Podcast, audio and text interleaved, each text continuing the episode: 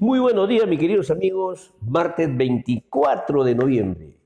Su informativo tiro de hoja seca. Queridos amigos, vamos a hacer el comentario acostumbrados, diarios, hechos más relevantes en la política, en el panorama nacional e internacional.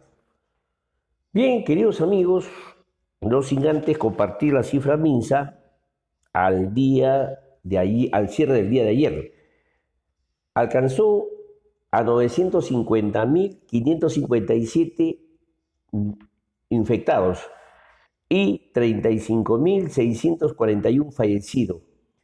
Nuevos casos diarios alcanzó a la cifra de 2.476 y fallecidos 92.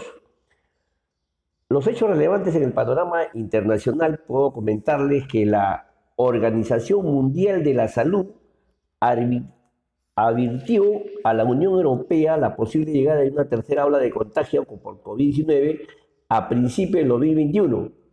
Sugirió fortalecer las restricciones a la movilidad social y a concientizar a la población a la fecha.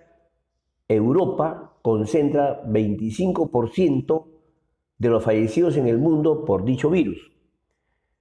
Por otro lado, en el panorama internacional, bajo ese escenario, el gobierno de Alemania evalúa extender la medida de confinamiento hasta el 20 de diciembre tras reportar 17.800 nuevos casos en la última semana. En Italia, el Ministerio de Sanidad vive diseñando medidas para evitar la expansión de las enfermedades en la época navideña, como ampliar la atención de comercios hasta las 22 horas.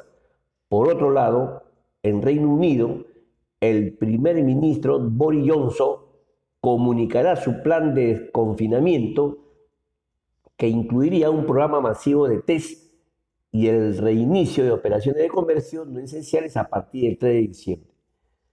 Y finalmente, la compañía farmacéutica AstraZeneca, junto a la, a la Universidad de Oxford, informaron que su vacuna en desarrollo contra el COVID-19 posee hasta 90% de eficacia frente a dicho virus sin embargo, este porcentaje podría reducirse hasta 62% por un cambio en la dosificación de la vacuna o el tiempo entre cada dosis. En España se presentó un plan de vacunación contra el COVID-19 que iniciaría en enero del 2021. Esta iniciativa menciona que se contará con 13.000 puntos de vacunación a lo largo del territorio, también se prioriza la vacunación de los grupos de riesgo y garantiza mantener la cadena de frío.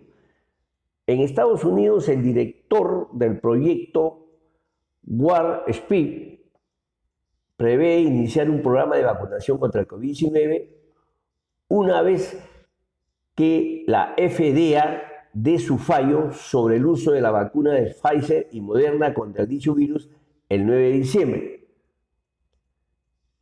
El electo presidente de Estados Unidos, Joe Biden, seleccionará a Ron Clay como el jefe de su gabinete y Anthony Blinken como el nuevo secretario de Estado.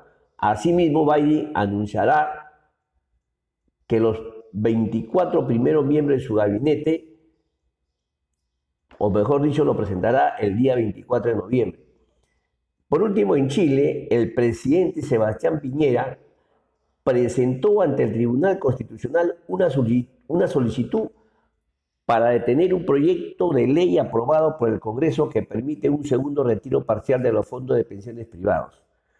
Bien, en nuestro panorama nacional, el hecho más relevante del día de ayer, el Ministerio de Economía aprobó la emisión de 4 mil millones de dólares en bonos soberanos para poder financiar los gastos generados por la emergencia sanitaria según el decreto de urgencia número 051-2020.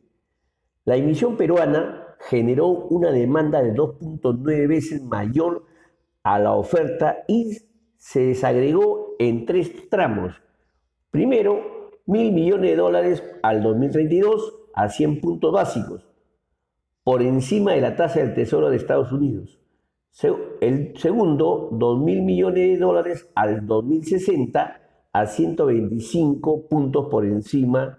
Y el tercero, mil millones de dólares al 2120 a 170 por encima y es la primera vez que Perú emite a 100 años.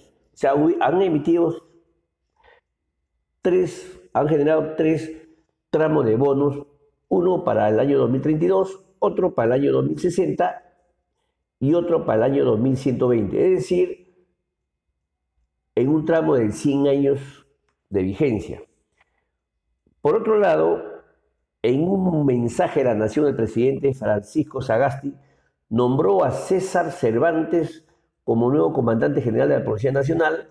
Además, creó una comisión por 60 días liderada por el ministro de Interior, Rubén Vargas, para la modernización de la institución. El presidente, eh, la presidenta, mejor dicho, del Congreso, Mirta Vázquez, comunicó que el nuevo gabinete ministerial pedirá el voto de confianza al Pleno entre el día 3 o 4 de diciembre. Por otro lado, la ministra de Salud, Pilar Macetti, negó la acusación sobre una supuesta mala gestión para la llegada de vacunas contra el COVID-19 y aseguró que el MINSA continúa negociando adquisiciones de estas vacunas. Por otro lado, mencionó que la segunda ola de contagios llegaría de entre dos a seis meses, por lo que se evaluaría la actual medida de restricción.